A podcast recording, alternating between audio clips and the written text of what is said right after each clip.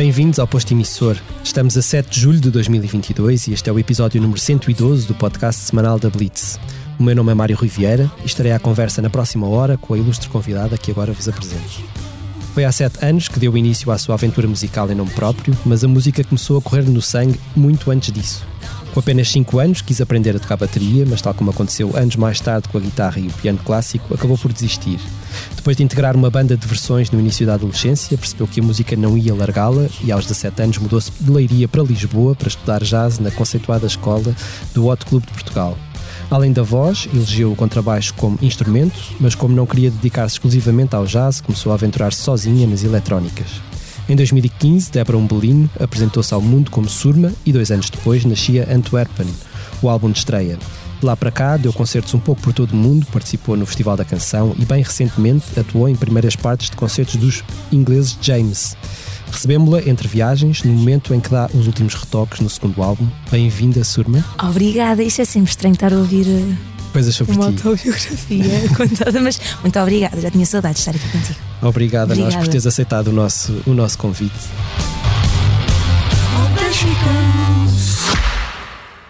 Francisco, é um prazer estar aqui consigo. Se descobre a si próprio como poeta. Ah, isso é uma pergunta muito difícil de responder. Eu, eu sou uma parte do braço eh, que ele deixou para, para pôr em pé aquilo que ele Se queria. quiseres fazer um balanço da tua vida, Em contagem decrescente para os 50 anos do Expresso, Francisco Pinto Balsemão entrevista 50 personalidades ao longo de 2022. Não perca o podcast Deixar um Mundo Melhor, disponível em todas as plataformas e em expresso.pt.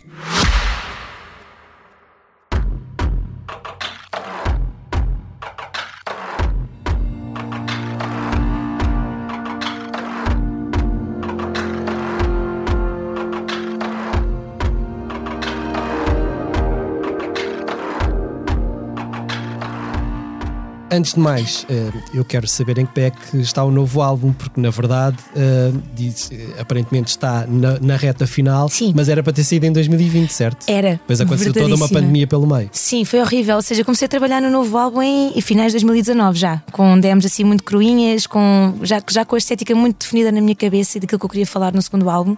Ahm, mas com pandemias e com alguns concertos ainda nesse ano, acabei por adiar e adiar e adiar. E finalmente já está na fase final de masterização. E se correr tudo bem, irá sair um single em setembro. ahm, irá ser lançado em outubro. Por isso já está naquela reta Já Final tem título, já tem. eh, Já. As canções estão todas definidas, essas tudo coisas todas. finalizadinho, tudo finalizado. E, e a ideia que tu tinhas inicialmente, lá está, porque começaste a trabalhar neste disco há muito tempo, a Sim. ideia que tu tinhas inicialmente hum, ficou mais ou menos cristalizada no decorrer do disco todo, ou ele foi sofrendo muitas, muitas transformações ao longo destes, destes anos? Não, eu acho que até a pandemia me ajudou um bocadinho a, a tentar solidificar um, um bocadinho a estética do álbum e a mensagem que eu queria passar na- neste, neste segundo álbum, que é estou muito mais vulnerável. ah, não tem nada a ver com Antwerpen em relação de sonoridades e também de mensagem que eu quero passar para as pessoas.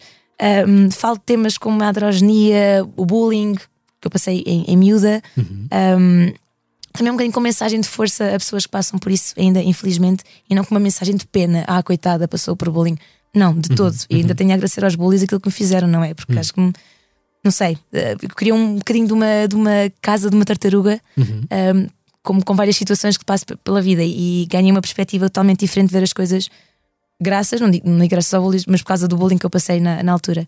E, e este álbum fala muito sobre isso, sobre a minha adolescência, um, sobre ser vista assim um bocadinho como uma pessoa um bocado estranha no secundário, uh, não ter muitos amigos, não é? Isto acho que os miúdos são um bocadinho maus, mas acho que toda a gente passa por isso.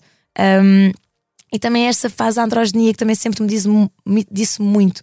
Por exemplo, o Bowie é uma, uma grande inspiração para mim nessa, nesse aspecto. E, hum, e por que não explorar isso neste álbum? Já, já queria explorar isso no Antwerpen, mas não tive o devido tempo para explorar essa, essa temática. E, hum, e este segundo álbum acho que é acho que é o timing ideal para, para isso mesmo e a pandemia deu-me essa, essa reflexão. Não tiveste tempo ou não tinhas ferramentas, se calhar, na altura para também?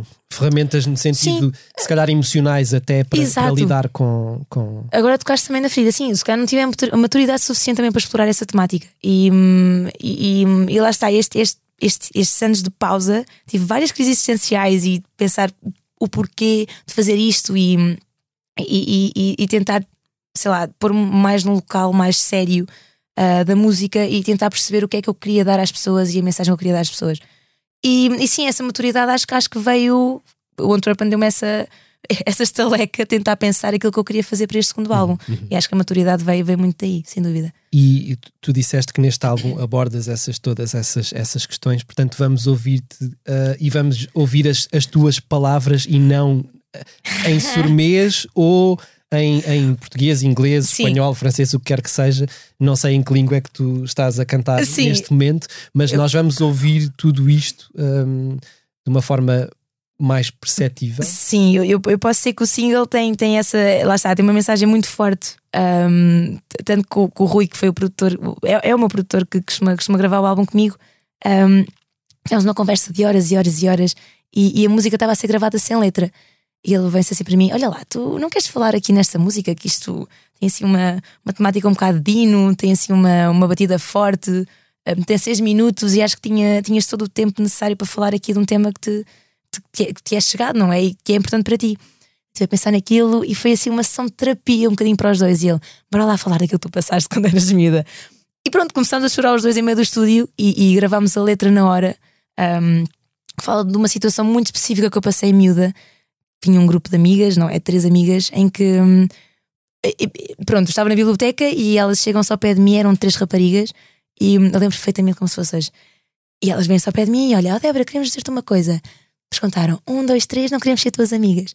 É assim uma coisa, quando és simpatia. miúdo. Que simpatia, não é? quando és miúdo, é aquilo, pá, de uma maneira um bocado forte, forte não é? E, hum, e esta música fala fala muito sobre essa situação em específico e de, de eu ouvir em Williams. Eu sempre fui muito gozada na escola de ouvir aquela música mais a puxar para o country. Um, e, e, e, esta música fala, fala muito sobre isso, mas de uma maneira muito literal. Uhum. E, e, acho que fez todo o sentido em, em ter uma letra perceptível e, falar sobre esse, sobre esse assunto, porque infelizmente há, muitas, há muitos miúdos que passam por isso ainda, não é? Uhum. E, pronto, quero dar um bocadinho assim, aquela mensagem de força e de. E de e nessa, nessa fase da tua vida em que, em que tu uh, passavas por essas, por, todas esse, por todo esse tipo de histórias, uhum. a música era um refúgio para ti? Sem dúvida, sem dúvida, lá está. Eu passava a vida a ouvir em Williams. Ele costuma dizer que era o meu avô, era e é o meu avô que me dava, que me dava aquela força uh, de, de, querer ir para a escola e de, de, de estar na minha. Uh, pá, não me chatei, deixa-me só estar aqui. E, e sim, foi, foi, foi o meu refúgio durante muitos anos. Muitos anos. Do Kellington também foi os meus grandes. E em, em, em, termos de sonoridade, estavas aí a dizer que, que há algumas, uh, algumas coisas diferentes neste Sim. disco que, que relativamente. E, e, na verdade, as pessoas, quando, quando ouvem um segundo disco, têm sempre tendência, por mais injusto que isto seja, a comparar uh, com o primeiro, não é? Sem dúvida, um, sem dúvida. Que surma é que nós vamos ouvir em termos, em termos sonoros neste, neste, neste disco? Continua as eletrónicas continuam a ser a estar no centro ou vamos ouvir muita porque quer dizer tu tens formação em jazz tens Sim. uma abertura uh, grande um, uh, em termos de, de, de, ouvinte também Sim. não é? o, que é, o que é que vais explorar neste disco em termos sonoros? Uh, lá está, eu ouço muita coisa ao mesmo tempo, vai do metal ao pop, ao rock, ao, ao eletrónico, e, e, este álbum acho que é um culminar de todas essas, essas influências. Também vou ter várias colaborações, uhum. um, entre elas do techno, a do jazz, do punk, seja, todos os géneros musicais possíveis, que são coisas que me dizem bastante desde há muito tempo e que são pessoas que eu admiro bastante há imenso tempo. Vai ter Afrobeat também, ou seja, muita exploração de sons e de, e de, de atmosferas, de atmosferas e de géneros musicais totalmente opostos daquilo que eu tinha feito com, com a Twerpen. Um, o que é que se pode esperar? Eu nem, nem, sei muito bem o que é que se pode esperar deste novo Mas foi, álbum. Foi fácil tu conseguires, eh, quer dizer, com todas essas referências e todas essas uh, colaborações e, e, todas essas sonoridades, foi fácil tu conseguires encontrar uh, uma forma de uni-las em algo que seja identificável uh, enquanto surma? eu espero que sim, e eu acho que isso aconteceu muito, muito, muito genuinamente, mesmo com os colaboradores. Nós fomos para o estúdio e eles assim, então, mas queres queres que eu faça alguma coisa em específico? Eu, vamos para estúdio e logo ver o que é, o que, é que sai. E, e apesar de não, não ter dado uma, uma referência, ou, ou faz aquela nota, ou faz aquela, aquela, aquela escala, ou aquela estrutura, foi, foi ficámos tipo horas e horas e horas em estúdio a gravar coisas que até estão lá ainda escondidas, não tinha tempo e espaço no disco para pôr ainda mais músicas. Uhum. E, e, e, no fundo, apesar de estar totalmente oposto ao Antwerpen, acho que vai afunilar, está a funilar também no, no, no, no mudo da surma, não é? Uhum. Não vai sair de todo do ambiente da surma, mas por outro lado está totalmente o oposto do Antwerpen, mas nota-se que está lá. Adiciona mais Hum. camadas à- àquilo que as pessoas conheceriam eh, como a música da Surma. É isso? Não sei se adiciona mais ou se tira mais camadas. Ok, ok, acho que acho que ok. tem as duas, as duas, os dois lados da moeda, por, assim, por assim dizer. Eu nem sei muito bem o que é que as pessoas vão achar daquele álbum, estou com um bocadinho de medo. Está um bocadinho arriscado. Bocadinho arriscado. Tu chegas aqui ao posto emissor poucos dias depois de teres voltado de Manchester, um, eh, depois de em abril teres assegurado as primeiras partes dos James em, em Portugal, Exato. foste convidada para tocar na- no, no concerto de aniversário dos James Sim. em Manchester. Como é que isso aconteceu? Como é que tu os conheceste? eh, e como é que correu esse concerto em Manchester? Sim, eu não sei se vocês conhecem que eles têm uma, uma plataforma que é We Belong Here, que é Uhum. uma, uma plataforma que eles têm para ajudar malta, por exemplo, a passar mal no, a nível artístico Uhum. um, e que ajuda também pessoas com dificuldades a nível geral, por exemplo, não têm pós suficientes para comprar comida e, e, e têm um coração enorme. Eh, Pronto, eh, são incríveis. E eu fiz um live stream há uns dois anos com esta pandemia. Foi do nada, eles ligaram ao Hugo e ao Hugo, que é o- que é o, o boss da editora, eh, a perguntar se, estava, se estavam interessados em, em ter duas bandas de Omnicore a fazer eh, live stream, que era eu e os First Spread After Coma. Uhum. Ah, eu, claro que sim, vamos a isso. E, e nesse live stream eles mandaram mensagem ao Hugo a dizer: Olha, nós queremos que a Surma abra para nós quando formos a Portugal daqui a dois anos. E eu, quê?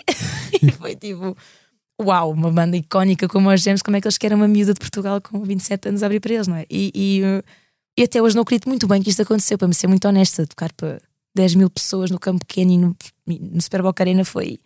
Acho que foi das melhores experiências que eu tive até hoje. Um, pronto, depois passado, isto foi em março, se não estou em erro. Abril. Abril, exatamente, e abril. E passado um mês ligam ao Hugo: Olha, nós queremos que a Surma venha abrir para nós em Manchester, no nosso aniversário, e eu. Ok, pá, bora, vamos a isso. E, e, e pronto, pá, conheci o, o time, que é o vocalista, e o Sol Davis, que é o, o violinista e o guitarrista, um, que, que é, que é a pessoa que eu tenho mais confiança, por assim dizer. E são incríveis, são muito terra a terra, apesar de ser uma banda com tantos anos, não é? Um, não tem ego nenhum, são totalmente boa onda. E, e pronto, então fui falar, falar assim um bocadinho, vieram falar comigo no backstage só para agradecer e gostavam muito da minha música e eu, isto está mesmo a acontecer. E pronto, acho que foi, acho, acho que para qualquer músico abrir para James é qualquer coisa de extraordinário. E como é que tu. Incrível. Porque estavas aí a dizer que tocaste para 10 mil pessoas no campo pequeno Sim. e não sei. E em Manchester suponho que tenhas tocado para, para mais ainda, não sei. Foi, Um, foi, foi menos, porque foi, foi mais cedo, e, mas Ok. mesmo assim foi para 4 Como é, mil. que, como, como é que um, um projeto como o teu projeto, que é um Sim. projeto que eu acho que, eh, e se calhar é uma ideia muito subjetiva minha, mas que, mas que é um projeto muito intimista. Uhum. Ouvir-te num concerto uh, com poucas pessoas é. Tem uma, tem, uma, tem uma aura de magia até interessante. Como é que, como é que isto se trans, um, como é que isto se transforma Sim, perante uma plateia de milhares de largos milhares de pessoas? Isso- Como é que como é que hum, as é pessoas uma estavam atentas ou as pessoas estavam atentas a ouvir-te ou, ou- Ahm. ou sentiste que espera, se calhar tenho, tenho de puxar aqui um bocadinho mais para conseguir conquistar as pessoas para a minha música. Lá está, eu estava com um bocadinho de medo porque são, são espaços enormes, não é? E estou muito habituada a tocar nesses espaços mais intimistas, teatros e, e mais pequeninos. Ahm, eu pensei exatamente nessa, nessa situação e, e puxei muito mais as músicas, lá está, para ter um bocadinho mais de power. Ahm, mas ao início é normal, as pessoas é uma banda de apresentação, ainda ficam naquela, mas quem é esta? E é normal, não é? E ao início estavam assim um bocadinho reticentes do que é que se está a passar aqui, mas no final acabou por correr bastante bem. E, e até saíram duas críticas de jornais, por exemplo, agora de Manchester, incríveis. Eu, o que é que se está a passar aqui? E as pessoas estavam, estavam comigo, eu, eu a explicar, estava muito nervosa e, e não estava bem a acreditar que estava a acontecer. E, e pronto, a malta inglesa é um público muito quente e, e estavam já todos assim quentinhos com a cerveja, não é? Quentinhos. muito quentinhos e e foi incrível. Aquilo pôs um ambiente de família e eu pensava que estava a tocar mesmo em casa. E, hum, e acabou por correr bastante bem, mas mas estava com muito medo dessa, dessa questão mesmo. Como é que eu vou tocar um, um projeto, lá está, muito intimista e, e músicas mais experimentais e mais atmosféricas? Como é que isso vai correr num espaço Grande. enorme, não é? E, e acabou por correr bastante bem. Teve uma adesão muito, muito bonita. Falaste aí bonito. dessas críticas e eu, e eu li um desses artigos, ou li um excerto de um desses artigos em que, em que te descreviam como o, o projeto excêntrico da multi-instrumentista Débora Umbelino. Excêntrico é um ótimo, é um ótimo adjetivo. É, é. Tu costumas ler aquilo que escrevem sobre ti na imprensa eh, e, e- e é algo que o, que é que. o que é que tu já leste de mais, eh, mais ao lado ou de mais errado Sim. acerca da Surma. Na, Rui, na verdade, quer dizer, isto foi um conceito desta em Manchester, mas, mas Claro. tu tens percorrido o mundo nos últimos anos e certamente hão de ter escrito algumas coisas Claro. sobre ti. Claro, é é assim, eu, não, eu, eu para ser muito honesto, eu tento fugir um bocadinho à, à- coisa do expresso e dos mídias, mesmo Uhum. dos vídeos que gravam. e- e o Hugo é que, me manda, é que me manda essas coisas para eu ver. eu, ok, ok, pronto. Mas agora, não, de certeza que já escreveram. Pá, não me recordo, mas de certeza que já escreveram. Uhum. É, Mas excêntrico, mas excêntrico é um bom adjetivo. Mas- Portanto, vamos. vamos eu, vou, eu vou tentar lembrar, mas de certeza que já escreveram alguma coisa assim mais.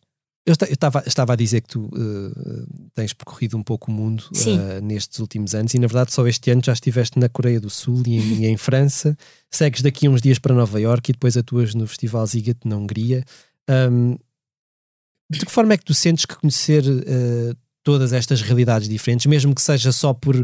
Que eu suponho que não, que não haja assim muito, muito tempo para tu andares a conhecer De as todo. cidades que visitas, De mas de que forma é que tu sentes que isso de alguma maneira se infiltra na tua música e que, e que, e, que- e que te dá outra, outra, se calhar outras perspectivas eh, relativamente à tua, à tua música e à, e à tua criatividade? Lá está, acho que este álbum é, é, é por isso mesmo. É todas as viagens que eu tenho feito até hoje. Eu tenho um bocadinho o vício de, de, mesmo fora de Surma, de fazer duas viagens grandes por ano. Porque lá está, acho que só a viajar é que aprendemos quem é que nós somos, não é? E fazer uma introspeção geral daquilo que nós somos. Ah, e, e- e conhecer novas culturas, novas pessoas, novas sonoridades. Ou seja, cada cidade tem, tem sonoridades completamente distintas. E, e senti isso muito na Coreia. Tenho, lá está, vários samples gravados. E isso, acho que a minha música se inspira muito na multiculturalidade de tudo, não é? E, e lá está, daí, daí ter várias colaborações, também não só portuguesas, mas também de Moça- Moça- Moçambique e, e- e de internacionais, por exemplo, de, de Inglaterra. E, e lá está, eu, eu absorvo muito nas pessoas. As pessoas, para mim, acho que são a minha inspiração, nem é muito na música diretamente. Ah, daí, daí gost- adorar imenso viajar e, e as viagens dão, dão. Eu chego a Portugal e fico, ok, uau, aquilo que eu passei já em tantas cidades e momentos tão bonitos, conhecer pessoas tão incríveis, ah, são, são, são raízes, não é? E acho que costumo dizer que isto é uma tainha de aranha. Tu vais a todo lado, conheces sempre alguém em, em qualquer lado. E já me aconteceu, por exemplo, tocar em Luxemburgo e na semana a seguir estava estava em Nova Iorque e estava lá uma banda que tocou em Luxemburgo comigo no mês anterior e, e nos conhecemos em Nova Iorque outra vez. E, e acho que é, acima de tudo é, é- é absorver a cultura e as pessoas de, de cada cidade que, que me inspira cada vez mais na música, sem sombra de dúvida. E tu consegues, consegues eh, escolher uma cidade que te tenha transformado mais do que aquilo que tu estarias à espera antes de ir lá? Houve alguma cidade assim em particular Hum. que. Sim, eu acho que a Islândia e, e- e Nova Iorque acho que mudou muito, ou seja, são completamente distintas uma da outra, mas acho que é por isso mesmo que eu, que eu, que eu gostei da- do contraste de cada uma. Nova Iorque foi, senti-me em casa, parecia que estava em Laria, foi muito estranho, muito estranho, as pessoas mega simpáticas. Já tive sorte, não sei. Um, mega simpáticas, o As caos pessoas são todo. muito simpáticas em Nova Iorque, pelo menos muito eu também tive simpáticas. essa Também tiveste essa experiência. É, foi incrível, foi incrível. E, e parecia que estava que estava em Leiria, não senti-me muito segura. Ahm, parecia que estava estava bem, estava zen em relação Uhum. àquela cidade. Islândia, igualmente, estava, parecia que estava na- na- em Leiria, mas na minha aldeia. Foi Ok, ainda, ok. ainda mais interior para mim. Ok. Foi, foi inacreditável. As pessoas também são muito quentinhas, Hum. as casinhas muito, muito queridas. Pá, a cultura deles é inacreditável a nível de comida, ah, a maneira como eles levam a vida, que é assim muito, muito natural, não é? Não pensam naquilo que vão fazer amanhã, é tudo muito no momento. Uhum. Eu gosto muito disso. E também é um país muito musical, na verdade, não é? É um país tão pequeno, Muito com tão pouca gente, de repente tens, Sim, tens pessoas como a Bjork ou o Zigur Rosa, sem dúvida. sai tanta música dali, não é? Sim, sim, e lá está. Maior, as minhas inspirações é lá está, a Bioca é a professora, a Mina, Soleil, Sigur Rós, lá está, são um lugar muito, muito especial no meu coração, Uhum. sem dúvida. Uh, estavas a falar em Nova Iorque e na verdade tu vais voltar a Nova Iorque agora n- nos próximos dias também. Uh, vais atuar em formato DJ set é? Exatamente. Uh, no evento Summer Stage que terá não só as Fado Bicha que estiveram aqui connosco há duas semanas, mas também o Ney Mato Grosso que será Exato. o grande cabeça de cartaz desse, desse dia de, deste, deste evento. Que tipo de canções é que se escolhe para um DJ set que terá o Ney Mato Oi. Grosso como, uh, como. Como é que tu fazes essa seleção? Eu nem, nem sei responder essa questão ainda porque eu não tive tempo ainda para assimilar isso, mas, mas estou muito nervosa porque é uma pressão muito grande, não é? E não- eu não sou DJ set profissionalmente, eu até falei com a organização. Vocês têm mesmo a certeza que me querem fazer DJ? Eles, sim, pá, não, não te podemos pôr aqui porque lá está, como és um bocadinho mais eletrónica, precisas um bocadinho da atmosfera, mas queremos mesmo que tu venhas, por isso é que falámos que venhas como DJ. Eu, ok, pronto. E, e a pressão está mesmo muito grande para mim, porque é, lá está, eu não sou DJ profissional. E escolher as músicas vai ser uma, uma dor de cabeça. Portanto, esse muito trabalho grande. ainda não está feito. É isso Não que está estás a feito. dizer. Não, não, de todo. Mas vai estar, vai estar. És uma pessoa de deixar as coisas para a última, Não, de todo. nem por isso. já estou a, a- a passar muito mal com isto do DJ set já há, há muitos meses. Mas não, não gosto de deixar de todo ah, as coisas para cima do joelho. Tanto que eu trabalho com, com, uma, com uma rapariga que é a Ângela, que faz as luzes, que é a técnica de luz, e eu estou sempre a enviar-lhe as setlists e as, as ideias que eu tenho para aí um mês antes. Calma, mas ainda estamos para aí um, a muito tempo do concerto. Mas eu, ok, mas só para ver as coisas, para estar confortável. Mas estamos todos no mesmo barco. A Saint Vincent, que atua amanhã no Nós Alive, é uma das tuas grandes paixões e inspirações Sem musicais. Um, quem te acompanha nas redes sociais sabe que tu te cruzaste recentemente com, com ela em Inglaterra e que foi, nas tuas palavras, um dos melhores dias da tua vida. Como é que este encontro aconteceu Hum. e o que é que, o, o que, é que se passou efetivamente? Olha, Foste ver um tinha- concerto dela? Sim, sim, eu, eu, eu, é assim, eu, sou- eu, sou um stalker saudável. Atenção, não sou obcecada a esse nível. Mas ela tinha três concertos em Inglaterra nessa semana. Eu comprei os três concertos com os três bilhetes VIP, Ok. só que infelizmente não consegui ir os outros dois. Pronto, e vendi os outros dois, mas consegui ir a, a esse de Oxford. Um, e, e já tinha comprado o bilhete já, já ano passado, se não estou em erro. Estava aqui a coçar-me toda para ir vê-la. E pronto, fui de propósito, apanhei o avião de madrugada para estar lá cedinho. Fui para a fila às duas da tarde, não é? Com o concerto às nove da noite. Mas eu sou esse tipo de fã, só da Vincent, atenção. E, hum, e, e- e foi, foi incrível. Acabei por conhecer um grupinho de quatro pessoas inglesas que até hoje falamos desde esse concerto, inacreditáveis. Entre eles, um jornalista da LA. Qual é que é a probabilidade disto? E hum, também muito fã. Um, e, e- e foi um concerto inacreditável. E já não havia desde, sei lá, três anos que ela lançou Mass Addiction. E, e ela não costuma vir cá muitas vezes, não é? Costuma vir mais em, em, em, em conceito de festival. Não sei, não sei, não deve ter assim um- uma rede de fãs muito grande em Portugal. E, quando ela veio à Europa, eu tento aproveitar ao máximo, ir vê-la ao máximo possível. Pronto, ela não costuma vir cá muitas vezes. E pronto, pronto, vimos o concerto todos juntos, muito bonito, muito amor no ar. E como eu tinha tempo para queimar até o autocarro para apanhar o avião para Portugal, foi uma direta incrível. Hum. Tinha uma hora e meia, a malta ficou ali um grupinho de seis pessoas. Eu, será que esperamos? E eu, pá, eu vou esperar porque tenho tempo para queimar e logo se vê o que é, que- o que, é, que- é, que- que, é, que é que dá ou não. Depois a banda saiu do backstage e eu, ok, ela não vai sair de certeza. E depois só a vejo a sair com a mala do outro lado. Eu fiquei especada a olhar para ela. A malta foi toda a correr, eu fiquei só quieta. Foi um bloqueio mental incrível, nunca tinha dado aquilo. E, e ela assinou as pessoas todas, eu fiquei só lá a olhar e ela, ela que me chamou a dizer: Ei, Cutie, eu, o que é que está a acontecer aqui? E, e pronto, eu, eu, eu não Ela falei nada de estavas, jeito. percebeu que tu estavas envergonhado. Eu estava a passar muito mal ali, estava a passar, mas do jeito mal, do, do jeito bom, mas estava mesmo bloqueadíssima e disse que gostava muito trabalho dela, que era grande fã. Não me lembro muito bem do que é que eu falei mais, mas tivemos ali um bocado de tempo à conversa e depois isso se chamava Débora, e depois começámos a cantar as duas a música do Beck e, e foi assim um- foi uma química muito engraçada por acaso. E, e pronto, e ela assinou-me assim o, o CD a gozar, como ela tem assim um rabiosco no, no CD, assim, fez uma bolinha a gozar no CD e, e pronto, foi incrível, foi incrível. Depois disso, pronto, que vinha vê-la a Portugal e, e pronto, fui, fui para o autocarro a saltar e a chorar e a gritar no- nas ruas de Oxford. Pronto, Muito foi, foi ídola, é muito ídola minha, Uhum. é incrível. Agora voltando lá bem atrás, eu sei que o teu pai foi o grande impulsionador da tua, da Uhum. tua relação com a música. Tu lembras das primeiras coisas que ele te mostrou? Quais é que são as tuas primeiras recordações musicais? Olha, lá está. Eu lembro-me de, de, de Hank Williams estar muito presente na minha vida desde bebezinha. A minha mãe até, até me diz que ele punha, é um vinil cor-de-rosa que é The Greatest Hits, mesmo um dos clássicos de Hank Williams, em que me punha duas horas, uma, uma hora e pouco daquele vinil por dia, que era o tempo de eu adormecer, ah, num tapetinho na cave. E era esse o álbum, o vinil que, que, que até hoje me segue para todo lado. É, é assim um bocado estranho, mas ah, até hoje me segue esse vinil e, e acho que esse foi dos mais impulsionadores para mim enquanto não sei, cérebro uh, Uhum. pequenina até, até agora. E do, do Kellington também foi, foi dos grandes. Em Colimas e do Kellington acho que foram dos maiores uh, das dos, dos vinis que ele, que ele passou mais vezes para mim enquanto, enquanto bebezinha. Hum. Desde Quando- muito pequena. Quando tu fazes música, é importante para ti saber a opinião do teu pai?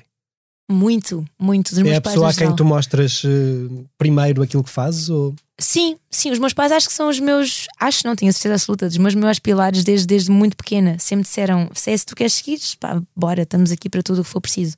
Um, o meu pai, ele é assim, um, é fã mais de rock, assim, mais coisas mais pesadas. E assim que eu. Portanto, que eu... quando tu pões uma guitarra assim mais puxada, ele. ele gosta, adora, adora. Quando vai ver assim os concertos, ele é assim, uma- muito crítico e diz: podia ter mais distorção. E eu, ok.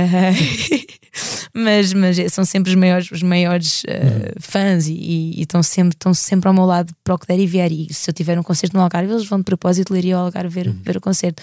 Um, esses são, são dos meus maiores eh, supporters desde, desde muito, muito pequena. Desde Mas ouvias, música. ouvias coisas muito diferentes também? Ou, ou, ou, ou tu, depois, à medida que foste crescendo, é que foste começando a abrir mais o leque? de- Exatamente. Eu, eu fui, fui descobrindo coisas que o meu pai tinha lá escondidas que nem ele sabia que tinha lá. Por exemplo, bandas sonoras indianas, Ok. mega fora de cena de Bollywood, mesmo à séria. Ele nem sabia que tinha aquilo, porque eu- pelo que eu percebi, ele, ele, ele teve 12 anos na Suíça com a minha mãe. Ele tinha um grupinho em, que- em que, ou seja, ele punha os gostos, os gostos musicais com que ele tinha e vinham vinis assim aleatórios para casa. Em que ele subscrevia uma newsletter, uma coisa assim. Ok. Mas newsletter eh, Sim, eh, cartas física, mesmo, assim. e ele recebia vinis aleatórios, tanto há muitos vinis lá em casa que ainda não foram abertos, que nem sabe que estão lá. Ok, ok. E, e ele é essa pessoa, pronto, olha, vou só comprar vinis e depois vejo o que é, que- o que, é que é, o que é que não é. Hum. E hum, eu- eu- eu- até aos meus 12 anos ouvia muito country e jazz, ah, dos anos 50, ma- ma- maioritariamente. A partir dos 12, mais para a frente, ah, uma prima minha, assim, inclui-me assim no Britpop, assim mais alternativo, músicas mais experimentais. Aquela coisa dos Arctic Monkeys, Strokes, e fiquei logo, ok, uau, isto é incrível. Uhum. E eu lembro perfeitamente de ouvir daqueles e ficar, uau, isto é incrível. E de querer ser como Alison Mostert, assim, meio roqueira, meio rockstar. E, e, e a partir dos meus 15 anos, acho que foi ali um, a viragem de- desse country e, do, e do, do jazz e tentar ir para um bocadinho mais alternativo e mais experimental e tentar descobrir coisas, coisas estavam a acontecer na altura. E quando é que se deu aquela. Quando é que tu percebeste que querias passar de ouvinte para alguém que efetivamente cria música? Lembras-te de, de, de- de- surgir esse sonho na tua. Sim, perfeitamente. Eu, eu- lá está, como a música sempre foi, foi-me dada muito facilmente e sempre foi um dado adquirido para mim, não é? Desde muito bebezinha sempre ouvi música, sempre tive aulas de música e, e nunca foi uma coisa que me foi proibida. E olha, não vais porque isto não é bom para ti profissionalmente. Eu, na minha cabeça, a música sempre foi um hobby. Na altura, antes, antes de, de ter visto isto como, ok, vou mesmo seguir isto profissionalmente. Portanto, eu queria seguir medicina e, e, e fui para ciências, fiz o curso de ciências, mas depois de estar lá, no 11 ano, é que tive essa epifania de perceber, ok, mas o que é que eu estou aqui a fazer mesmo que eu odeio isto? Tenho notas horríveis, o que, é que eu estou aqui a fazer? Um, e, e- e tive um bocadinho essa, essa. Fui para casa a pensar na minha vida e pensei, mas o que é que me faz realmente feliz desde sempre? E, e a música sempre esteve presente na minha vida desde, desde bebê. Um, e, e pensei para mim, ok, se calhar é isto que me faz realmente feliz e completa, não é? E, e se calhar é isto que eu sou realmente feliz a fazê-lo. Um, e pronto, foi aí que eu decidi no 11 ano, vou acabar o curso e vou para Lisboa e logo se vê o que é que dá, o que é que não dá, porque, porque lá está, sempre foi um dado muito adquirido para mim a tocar e estar com os amigos, nunca vi a música como, ok, vou seguir profissionalmente. No 11 é que, é que tive essa epifania, assim um bocadinho hardcore, e eu, ok. E aí já tinhas, É tido, isso. já tinhas tido aquela banda de, de versões. não é? Sim, O que, é que, exatamente. o que é que fazias nessa banda? Cantavas? Olha, eu cantava e tocava guitarra. Exatamente. Depois, então aí é que fomos mais para os, para os sintetizadores. Eh, assim, um ano depois de banda, é que, ok, está na moda ter sintetizadores, bora ter sintetizadores. E, e- e então aí é que eu comecei a explorar mais a eletrónica com 14, 15 anos. Eh, mais a fase eletrónica e de exploração de sons. E E essa- por aí. E essa decisão de, de- de sair de Leiria rumo a, a Lisboa para, para estudar foi, foi fácil de tomar no sentido em que de repente tu vieste sozinha para Lisboa? Sim, vim sozinha. Ahm, não foi de todo fácil. que Eu tinha 16 na altura, ia fazer 17 no final do ano e foi assim um bocadinho uma transição. Nem os meus pais me queriam deixar muito bem ir para, para Lisboa. Eu na altura tinha mandado uma candidatura para Berkeley, a- para a college em Boston. Fui aceite, só que pensei, ahm, se calhar não, vou continuar em Portugal e depois logo se vê o que é que dá. Um, e decidi vir para Lisboa. Um, vim para cá, tive assim meio ano ainda assim, a adaptar-me um bocadinho a isto. Tive de voltar para a Leiria, porque deu-me um bocadinho, um bocadinho de caos assim à primeira vista. Depois estava sozinha, também não, Uhum. não me ajudou assim muito. Um, e tive um mês depois em Leiria, depois voltei outra vez. Em força e pensei, ok, não, eu não faço vida sem isto agora e, e não faço. Agora Lisboa para mim está-me tá aqui no coração mesmo, Uhum. num lugar muito especial. Já me deu muitos amigos, ahm, muitas experiências bonitas, já aprendi muito em Lisboa ahm, a ser independente, não é? Isto deu-me uma estaleca muito grande também, como é que, como é, que é viver numa cidade grande vindo de uma, de uma cidade mais pequenina, não é? De uma aldeia, aliás. E, hum, e, e foi, foi assim uma transição complicada, mas, mas no fim de contas acho que me deu uma estaleca para a vida inteira. Uhum. Essa, acho que a idade também ajudou um bocadinho nesse aspecto. E essa, e, e essa questão de Berkeley ficou bem arrumada na tua cabeça ou até hoje tu ainda tens. E se eu tivesse ido? Sim, sim, eh, penso muitas vezes nessa, nessa situação. Mas é assim, eh, quem sabe daqui a uns anos, estou a pensar por acaso daqui a uns dois aninhos, eh, talvez ir para, para os Estados Unidos. É uma ideia que eu tenho de, de objetivo de vida, mas quem sabe, mas, mas penso muito nessa situação, sem dúvida. Tu falaste aí e disseste aí uma palavra que eu, que eu tinha apontado aqui para falar contigo sobre ela, que é caos. Um, o caos é algo que alimenta a tua criatividade. Eu, eu pergunto isto porque a tua música Sim. parece ter tanto de meticuloso como, na verdade, de não programado, no sentido em Sim. que, em que uh, vais atrás de uma centelha de uma ideia e deixa-la crescer um bocado de forma um, desbragada para Sim. se calhar depois tentar domá-la também, não sei. O caos Sem é dúvida. importante na tua. É importantíssimo. Lá está, a pandemia, eu na pandemia eu passei muito mal. eh, lá está, parou tudo do nada e, e, hum, e eu estou habituada a esta vida um bocado caótica e não, não ter horários para nada. Jantas, jantas tipo às 11 da noite, almoças às 5 da tarde e, e, e é esse caos que me dá um bocadinho essa, essa força e essa garra de fazer coisas. Eh, eu não faço música no caos, atenção. O caos dá-me essa, essas ideias, esse servilhado de situações. Por exemplo, no sono eu tenho muitas ideias devido a esse caos, porque acho que o meu cérebro não descansa o que tem de descansar, ainda vou dormir assim um bocadinho em, em stress e em, em ansiedades máximas. Um, depois, então, para compor, é que eu preciso de muito silêncio e, e esse caos são as ideias que eu gravo no telemóvel. Lá está essa, essa situação toda caótica de melodias, de, por exemplo, riff de sintetizadores perdidos, e então aí perco um fim de semana em Leiria, silêncio máximo e, e regulo um bocadinho mais a estrutura ah, das músicas, se resulta ou não, o que é que eu posso fazer com isto, mas preciso de muito silêncio para, para tentar domar esse caos. Lá está. Mas sem dúvida alguma que o caos é, é o início de tudo para mim. Hum. Tu, quando tinhas 8 anos, salvo erro, foi-te diagnosticada hiperatividade. Sim. Hum, sentes que isso de alguma forma se refletiu também na tua forma de criar música ou de viver uh, Sim. a música? Sem dúvida, e se não fosse hiperatividade, eu não fazia metade das coisas que eu faço agora. Hum, Estou muito mais calma, mas, mas não sei, já está em mim, não é? E, e, hum, eu fui medicada quando era miúda, mas a minha mãe chegou a um, um- um certo ponto que disse: Não, eu não te vou dar mais medicação porque eu ficava mesmo cabisbaixa e me parecia Uhum. ficar outra pessoa. E, e se calhar é- é- isso retraía-me de, de fazer muita coisa. E a hiperatividade acho que me dá essa energia de tentar criar coisas, de tentar fazer o máximo possível, porque eu não consigo dormir um ciclo de 8 horas, é impossível para mim. Um, e, e, e- e acho que sem hiperatividade eu não conseguia fazer metade das coisas que faço hoje. Por exemplo, andar em tour, eu não conseguia aguentar metade das horas sem dormir e apanhar aviões das 6 da manhã, tocar às 3 da tarde do outro dia, noutro país. E isso dá-me dá energia, ou seja, não preciso de café para, para estar bem e, e, e hyper para fazer as coisas, sem dúvida. que Isso me dá um up. Desde que, desde que, que editaste o Antwerpen, o teu, o teu álbum de estreia, tu fizeste coisas tão diferentes quanto concertos para bebés, eh, a banda sonora do filme Snu, música para acompanhar a obra do artista urbano António. Exato. Quando te propõem este tipo de desafios, eh, há aí aquela vozinha dentro de- do género: eh, será que eu consigo? Será que não consigo? Hum. Ou eh, tu facilmente consegues calar essa voz e, e é o desafio que te alimenta? Uh, o desafio alimenta-me diariamente, sem sombra de dúvida, mas assim que me metem essas questões, logo, estás, mas, olha, estás, estás interessada e eu. Será que sou capaz disto? Mas penso isso muito para mim e estou sempre muito insegura daquilo que eu faço, nunca está nada bem. E até ontem tive uma, uma conversa com o Hugo sobre isso, que eu sou demasiado insegura nas coisas. Eu tenho que me- dizer: olha, sai do estúdio que eu tipo, não, não, não te queremos mais aqui porque não dá, não dá mesmo. Um, mas acho que isso também é importante, não é? É mesmo ter um bocadinho de segurança e não ter o ego demasiado elevado. Acho que é importante também para darmos um bocadinho de valor àquilo que fazemos, não é? E, e, e sem dúvida que esses desafios, por exemplo, trabalhar com cinema, teatro, moda, dança, me faz crescer muito enquanto artista. Porque não, não sei, eu, fazia, eu sempre quis ligar a música a várias áreas artísticas um, e, e, isso faz-me faz de todo uma, uma, uma, pessoa mais completa e mais realizada, porque aprendes muito com essas pessoas, não é? Uhum. Como é que eu vou fazer música para uma peça de teatro? Como é que eu vou fazer música para uma banda sonora? Trabalhar com o António foi incrível, lá está. Como é que eu vou fazer música para uma, uma peça? É uma, um, como, é, como é que eu vou fazer isto claro, com ele? Claro. Um, e, e, e, lá está, explorar esta, esta, essa parte de tentar estruturar as músicas na hora e como é que eu vou fazer isto é incrível, porque eu acho que, que de ano para ano eu componho de maneira totalmente diferente daquilo que eu, que eu fiz em anos anteriores e acho que isso é muito importante, sem sombra de uhum. dúvida.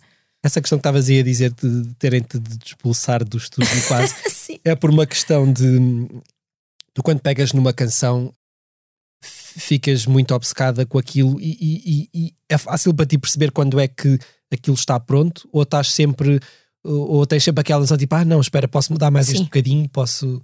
É isso, é isso. O Rui lá está, ele tem que dizer, Débora, tipo, já chega, já chega, não, não dá. Tipo, um dia dizes que é para tirar, outro dia já dizes que é para pôr e eu, ok, tipo, já chega. E, e o Antwerp não era para ser lançado à custa disso, que eu disse, não, pá, não quero lançar este álbum. Disse, mas porquê? Pá, não quero, não não não estou a sentir isto, não, não sei, não sei o que é que as pessoas vão achar, não sei. Pois são todas umas perguntas existenciais na minha cabeça e, e isso aconteceu mesmo. Eu fui expulsa do estúdio, olha, vou daqui a uma semana. Depois, depois lançaram um álbum uh, e, e, e, e, acabou por correr bastante bem, mas eu sou é um bocadinho essa pessoa. Nunca nunca está nada bem para mim. Mesmo nos videoclipes, as pessoas dizem: Tu não vais ver isto, vais ver só no final de tudo e vamos lançar isto um dia depois. Tipo, não tens hipótese nenhuma. Mas isso é só assim okay. com, a tua, com a tua arte, com a tua música ou és assim? Em, em... Não, é só mesmo com, com, com, aquilo que eu faço, porque de resto sou, sou totalmente relaxada em relação a tudo. Mas é um bocadinho, é um bocadinho uh, extremo. Um bocadinho extremo. Em 2019 tu participaste no, no Festival da Canção. Um, chegares à, à, final com uma canção tão fora da caixa como o Pugna foi uma grande surpresa para ti. Hum, sem dúvida. Eu, eu lá está, eu fui. Assim que eles fizeram o convite, eu perguntei: vocês têm a certeza que querem que eu vá? É que eu não. Assim, eu não vou conseguir fazer uma balada específica para o Festival da Canção. E eles foram totalmente incríveis. O pessoal da RTP, eu tiro-lhes tiro mesmo o chapéu porque eles estão mesmo a apoiar malta emergente, sem qualquer barreira. E disseram: Não, não, nós queremos que faças a tua cena. Tipo, vais em fonético, vais em fonético. E eu, ok, então bora a isso. E foi mais pelo statement de, de, de ok, bora. E deles querem também mudar um bocadinho aquela, aquela imagem do festival da canção, ser um uhum. bocadinho mais, mais moderna e de, e de malta mais emergente em Portugal. E eu, ok, bora. Um, e foi, foi um desafio que até hoje eu repetia tudo desde o início. Uh, cantei em português foi um desafio incrível. Trabalhar com pessoas que, trabalhar, que queria trabalhar imenso tempo também foi inacreditável. Um, e, e nunca pensei em chegar à final, nunca. Lá está, a equipa toda estávamos, olha, bora, vamos só divertir e, e pronto. Assim que viu a pontuação do júri, acho que até fizeram um meme a gozar comigo sobre isso. É quando, quando passas no exame e não estudas, ou uma coisa assim. Eu, foi exatamente isso que eu senti. Eu, como assim?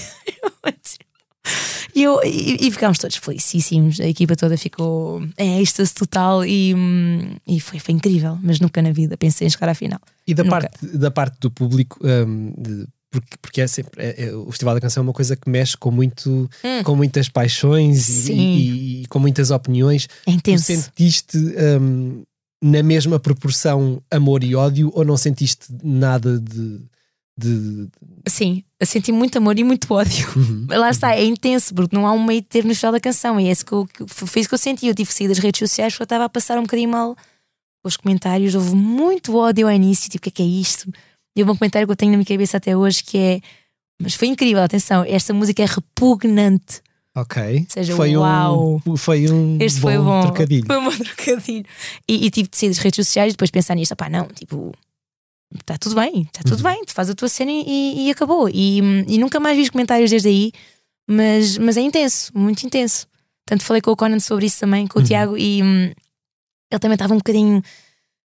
Lá está, a sentir aquilo na pele e tivemos que. pá, não, não vejam, não vejam nada, mas é, é muito intenso o show da canção. Uhum. Do, do, do lado, atenção, é, é intenso de um modo de amor máximo e do outro lado de ódio máximo, mas tudo bem. Há alguma coisa que, que, te tire do sério? Isto, isto, na verdade, é uma pergunta, porque eu acho que, hum, e, se calhar de uma forma muito subjetiva, eu, eu acho que nunca te vi uh, verdadeiramente irritada com nada, nem uh, ao vivo e a cores, nem sim, nas sim. redes sociais. O que, o, que é que, o que é que te tira verdadeiramente do uh, sério? Eu acho que o julgamento das pessoas, sem conhecer a pessoa realmente, é uma coisa que me tira muito do sério, mesmo muito do sério. Um, e lá está, as questões do racismo, a homofobia, a transfobia, são coisas que tiram muito a sério diariamente. Um, e, e, também eh, um bocadinho a falta de respeito pelo teu trabalho, não é? Que as pessoas não sabem eh, aquilo que tu tens que fazer e, e, o trabalho todo que tu tens, às vezes, às vezes não, trabalhas fins de semana, feriados, semanas e horas e horas e horas, o que eu adoro, mas as pessoas às vezes não têm muito noção daquilo, daquilo que, que, que é o teu trabalho. E, e, acho que o que me tira do sério é mesmo o julgamento das pessoas sem as conheceres realmente e todos aqueles assuntos que hoje em dia acho que lá está, o racismo, não consigo perceber como é que existe tanto racismo hoje em dia, homofobia, transfobia, são assuntos que me tiram muito, muito do sério. Uhum. Uh, porque pá, não, não consigo perceber, muito honestamente. Não, não dá para perceber. Eu como também, é que eu, eu, na verdade, também te perguntei isto um bocado relativamente àquilo que estavas a dizer há pouco, Sim. não conseguires dormir uma noite de sono seguida, porque na verdade ah, é admirável a capacidade de, de, de manteres-te uma pessoa um, aparentemente otimista e bem disposta, Sim. sempre ao, ao, não conseguir dormir uma noite de 8 horas de seguida. Ah, lá está a hiperatividade. A hiperatividade okay. ajuda, ajuda. Não sei, não sei se é diretamente isso ou se já está na minha pessoa, mas não sei. Eu acho que a hiperatividade me ajuda muito a ter essa, sei lá, essa boa disposição e essa não sei. Tu dizes que dormes noites de, ciclos de 3 horas ou 4 Quase horas, 5 horas e, sim. e vais acordando. Sim, sim. Se dormir mais fico muito cabisbaixa. Fico mesmo uh, monga, vá, acho okay, que é a palavra para okay, isso. Okay. Muito monguita, sim. sim, mas isso, acho que é isso que me tira mais do sério. Sim. A minha pergunta também, na verdade, vinha um pouco no seguimento daquilo que tu estás a dizer, porque uh, nós estamos a assistir diariamente uh, num mundo que, na verdade, ainda vive entre, entre uma pandemia e uma guerra, está, uh, a um extremar de opiniões muito, muito grande. Como é que tu lidas com isso ou não ou, ou, tentas não lidar com isso e tentas não ver uh, porque na verdade quer dizer nós estamos a ser bombardeados de informação todos Sim, os dias a toda a hora em, em, todos por todas as vias não é? Portanto, é impossível não ver ou não ou não nos cruzarmos Sim. com este ou aquele um, uh, comentário ou declaração Sim, ou, claro, que claro. seja. Como é que tu lidas com isso? É uma, é uma alguma forma que tu tenhas de lidar com isso a minha forma é tentar estar o, máximo possível fora das redes sociais. Eu entro e saio num ápice, daí ter várias mensagens que não respondo, não é por mal mesmo, é mesmo um exercício que eu faço diariamente. Um, e eu não vejo notícias, uh, normalmente não vejo jornais, não vejo nada, mas tento estar um bocadinho acima daquilo que se passa no mundo, como é lógico, mas lidar com isso não é fácil, não é nada fácil. E, e seja, eu tenho um grupo de amigos com opiniões muito opostas, o que é incrível, que dá para, para termos discussões muito saudáveis em relação a vários assuntos. E, e, pronto, tenho esses jantares que dá para lidar um bocadinho com isso e tentar falar desses assuntos uhum.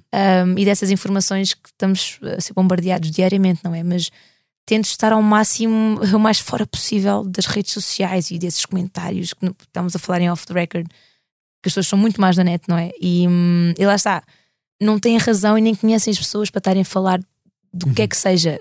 Um, e, e sim, tento estar o mais fora possível de, das redes sociais e de, de, ver notícias e ter essa, essa informação dada por amigos e tentar discutir isso de uma maneira saudável. Uhum. Um, e acho que isso é, para mim é a maneira mais fácil de lidar com essas situações. Falaste, falaste aí de questões de racismo, de homofobia, transfobia. Um, nós estamos a, a, passar também um momento Sim. civilizacional em que, em que parece que há muita coisa que, que, que recua e vimos isso, uh, vimos isso há, há, bem pouco tempo com a questão de, da, da, da, ilegalização do, sim, de, do aborto, do no, aborto sim, nos Estados, Estados Unidos, Unidos, a decisão do, do, do, tribunal de reverter aquela, aquela lei que estava uh, sim, em pedra há 40 é, anos. Horrível. Ou mais de 40 anos. Mais de 40 anos. 50 acho anos. Acho que sim, um, sim. O que é que como é que tu vê? É uma coisa que te preocupa? Porque Muito. na verdade uh, parece que estamos. Uh, e, a retroceder, não é? Sim. Parece que há um ciclo, não é? Porque na verdade também houve uma pandemia no, nos anos 20 do sim, século passado sim, e de repente houve uma série de coisas que aconteceram depois disso que. É assustador. É assustador, lá está, esta situação do aborto. Isto. Como é que é possível, não é? Como é que eles. Tu no Texas tens armas em todo, em todo lado. Eu fui, eu fui ao Texas há uns 5 anos em que tens papéis na porta dos cafés como se fosse, por favor, deixe o seu animal fora da porta. Tu tens de dizer, por favor, deixa a sua arma fora da porta, como se fosse uma coisa normalíssima. Uhum. Como é que eles metem uma lei do aborto ilegal e legalizam armas como se fossem crianças de 16 anos? Como é que uhum. é possível? E isso, por acaso, é uma coisa que também me tira muito a sério. E, e, como é, como é que um Supreme Court manda no corpo de uma mulher, não é? É o corpo de uma mulher. Como é que uma mulher sendo violada, por exemplo, tem o azar de, de engravidar, como é que tu não podes abortar? Não, uhum. não é? É, Uhum. é uma situação horrível. E, hum, e outras situações, é, lá está, o racismo, a homofobia, transfobia, como é que é possível? A Parece questão é que estamos- nós, nós vemos estas coisas a acontecer em Sim. países que não o nosso, mas na verdade, eh, quando, muito, é? quando acontece nos Estados Unidos, principalmente, porque o mundo ocidental geralmente vai muito, Claro, claro. segue muito aquilo que acontece ah, nos Estados Unidos. Claro, claro, ah, claro. Nós poderemos vir É a um ter major, não é? Podemos vir, ter a vir de lidar com É este tipo de assustador. questões. Não é? Lá está, os Estados Unidos abre a porta para muitas coisas, não é? E a Europa acho que é, é muito comida, não é? Uhum. Nesse, nesse aspecto. E, e tem- é, é assustador. Tenho, tenho muito medo da geração que aí vem, para ser muito honesta.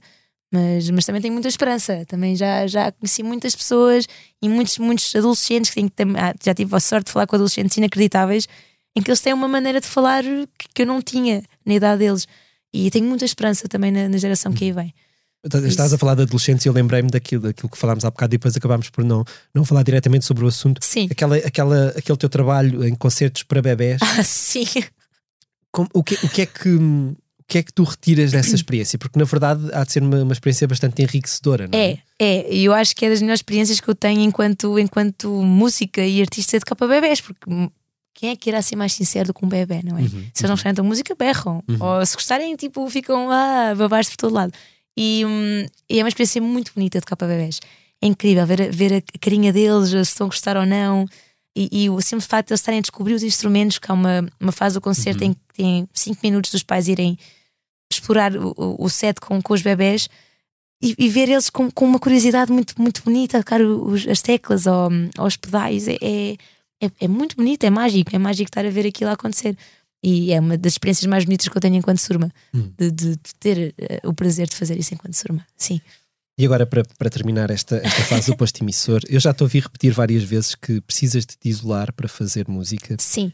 Sentes que isso é cada vez mais assim, ou por outro lado, pelo contrário, começas a pensar mais na música como, como algo mais de partilha? Eu sempre a música um bocadinho como partilha, apesar do, do projeto de Surma ser solitário, eu tenho uma equipa muito grande comigo, tanto o Rui, que é, que é o produtor, a Angela, que é a light designer, um, o Hugo, que é, que é o boss, ou seja, eu estou sempre muito rodeada de pessoas e gosto de ter essas opiniões externas. Um, tanto que eu faço uma música e envio logo para os meus amigos ou para pessoas para perceberem para perceber se aquilo está ou não audível e e- e- e se é de todo alguma coisa que, que chega às pessoas. Um, mas sempre vi a música como, um- como uma partilha universal, sem sombra de dúvida. Não, nunca vi a música como um, um mundo solitário. Eu estava a- falar mais, se calhar, no, no, no ato da criação. da composição, sim, sim. Da criação, eu acho que, não sei, um, eu criar com pessoas não, não. Eu adoro criar com pessoas, atenção, mas tenho, tenho um, um bocadinho de medo de, de falar e de, de expor as minhas opiniões. Um, tanto que sozinha eu estou totalmente livre para isso.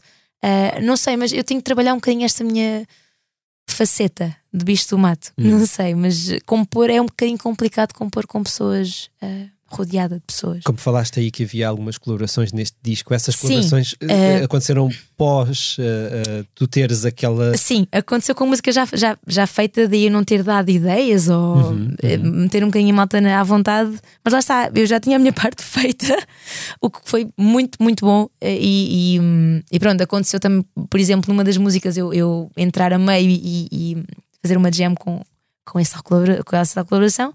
E, não hum, vamos dizer porque vai continuar em é- segredo, é em isso? off the record eu digo. eu digo.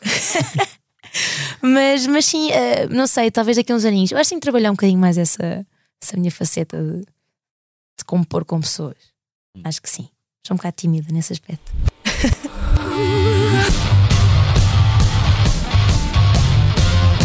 It's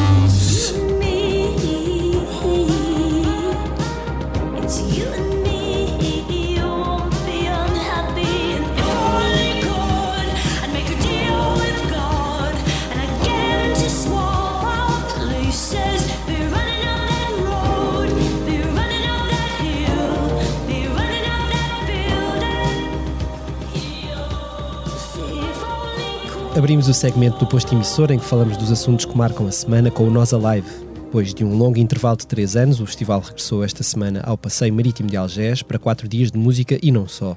Se esta quarta-feira passaram pelos vários palcos artistas como The Strokes, Stromae, The War on Drugs, Fontaines DC ou Molinex, as reportagens dos principais concertos podem ser consultadas no site da Blitz.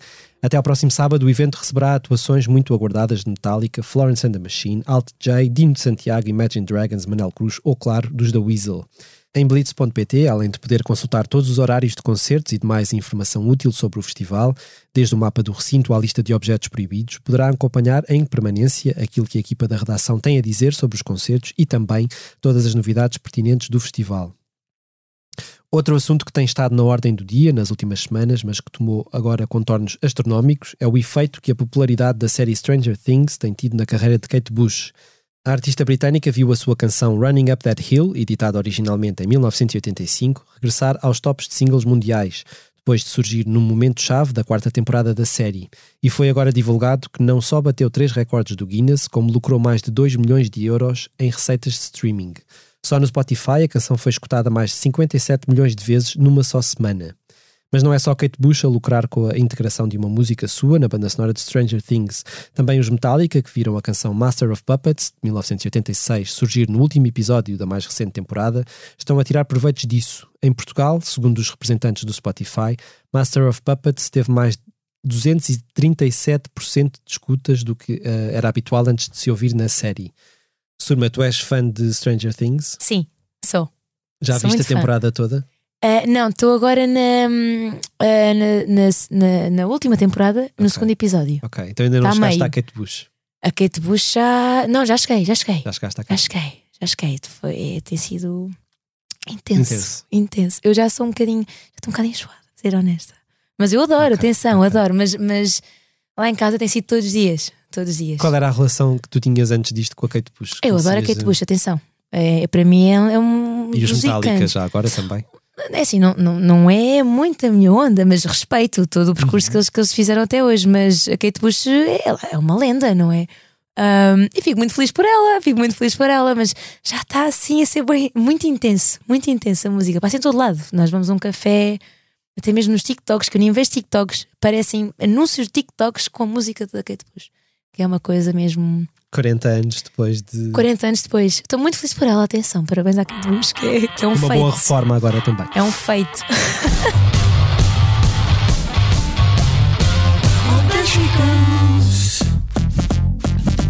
Levar-te para casa, tomar conta de ti, dar-te um bom banho, vestir-te um pijama e fazer-te uma papinha, meter-te na caminha, ler-te uma historinha e deixar-te bem calminha. Ouve bem, preciso de alguém do meu lado que me dê um bom dia com um sorriso bem rasgado. Amor pela manhã, pela tarde e pelo fim do dia.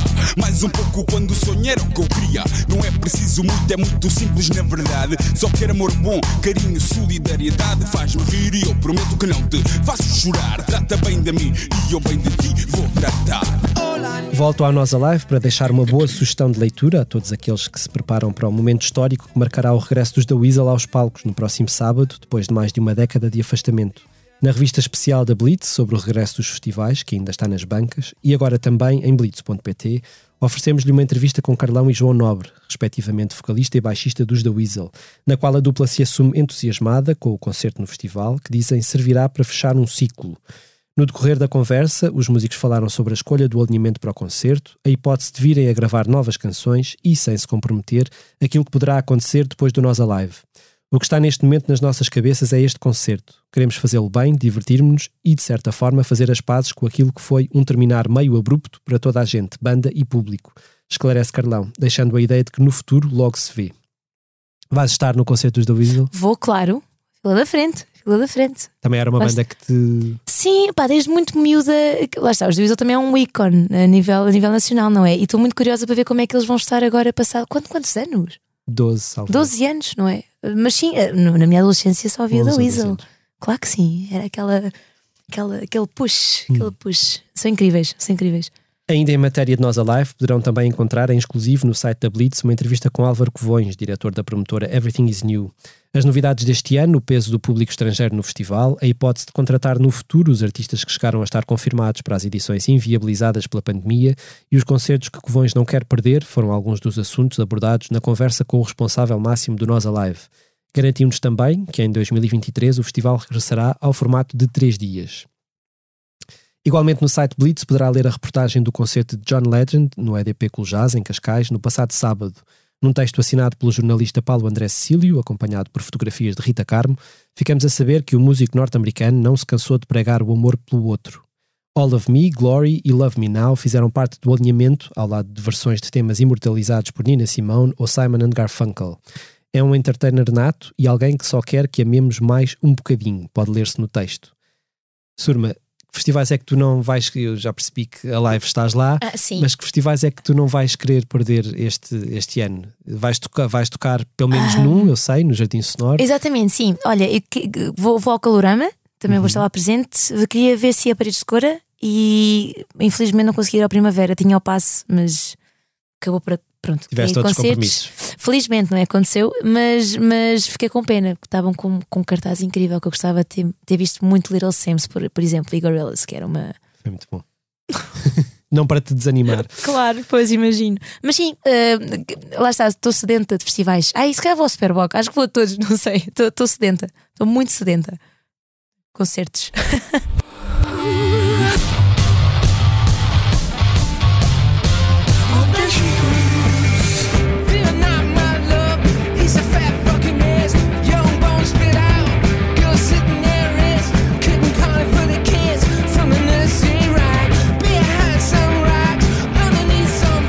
Deixo-vos agora com algumas das melhores sugestões de concertos para os próximos dias. Além do Festival Nós Alive, que recebe até ao próximo sábado, 9 de julho, em Algés, concertos de Florence and the Machine, Metallica, Imagine Dragons ou The Weasel, realizam-se uma série de outros grandes eventos de música um pouco por todo o país. Em Oeiras, os Jardins do Marquês recebe esta quinta-feira, 7 de julho, concertos de Carminho e Maro.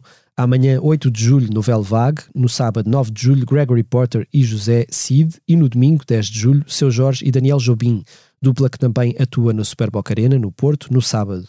Na Praia da Rocha, em Portimão, decorre até amanhã, 8 de julho, o festival Rolling Loud, dedicado ao hip-hop, que contará com concertos de A$AP Rocky, Future, Skepta, Da Baby ou Little Uzi Vert. A Praia do Relógio, na Figueira da Foz, volta a receber entre amanhã e domingo, 10 de julho, o RFM Somni, com atuações de, entre outros, Alan Walker, Alok, Diego Miranda ou Vini Vici. O EDP Jazz, em Cascais, prossegue a 10 de julho com um concerto de Paul Anka.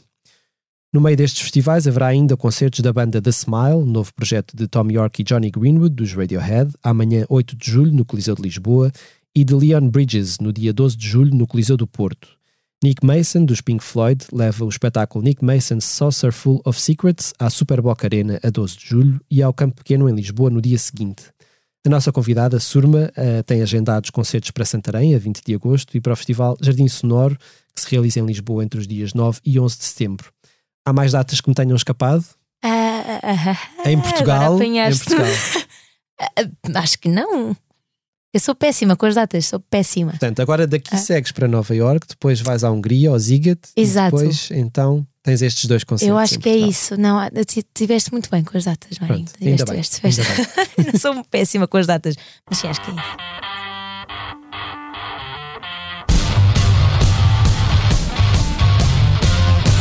E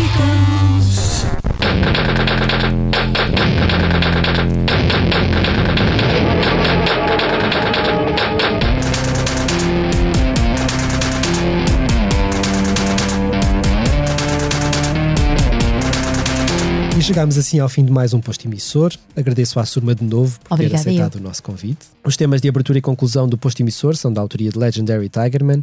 Eu sou Mário Rui Vieira e a edição multimédia esteve a cargo de João Martins. E terminamos, como é hábito, com uma curta leitura da nossa convidada. Trouxe trouxe um livro de Fiamma Aspaz Brandão, que é uma, uma, uma senhora que eu gosto imenso. Hum, Ahm, é um poema. Querem que eu leia? É, ok. Então chama-se Espaços. É mais ou menos assim. Todas as coisas e seres são dados aos poemas e exigem estar. Próximas paisagens distantes, seres presentes. Entre o a par e a escrita. Próxima. Não a respiração, mas a presentificação das coisas e infinitos riscos.